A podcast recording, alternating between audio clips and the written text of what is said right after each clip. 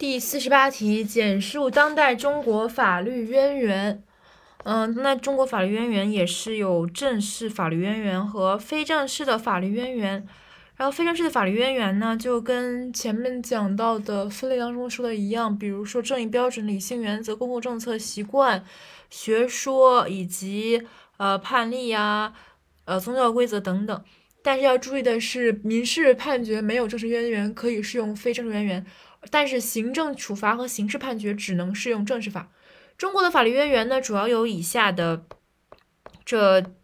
八个八类：一，首先是一宪法；二，法律，这里是狭义法律；三，行政法规；四，地方性法规；五，行政规章；六，自治条例、单行条例；七，特别行政区法律；八，国际条约和国际惯例。背诵逻辑就是。宪法、法律、行政法规、地方性法规、部门规章，这五个可以连着来记了，就是不管什么方面都会想到这五条。然后另外的自治方面，就是自治条例、单行条例和特别行政区的法律，然后再加上一个国际条约和国际惯例，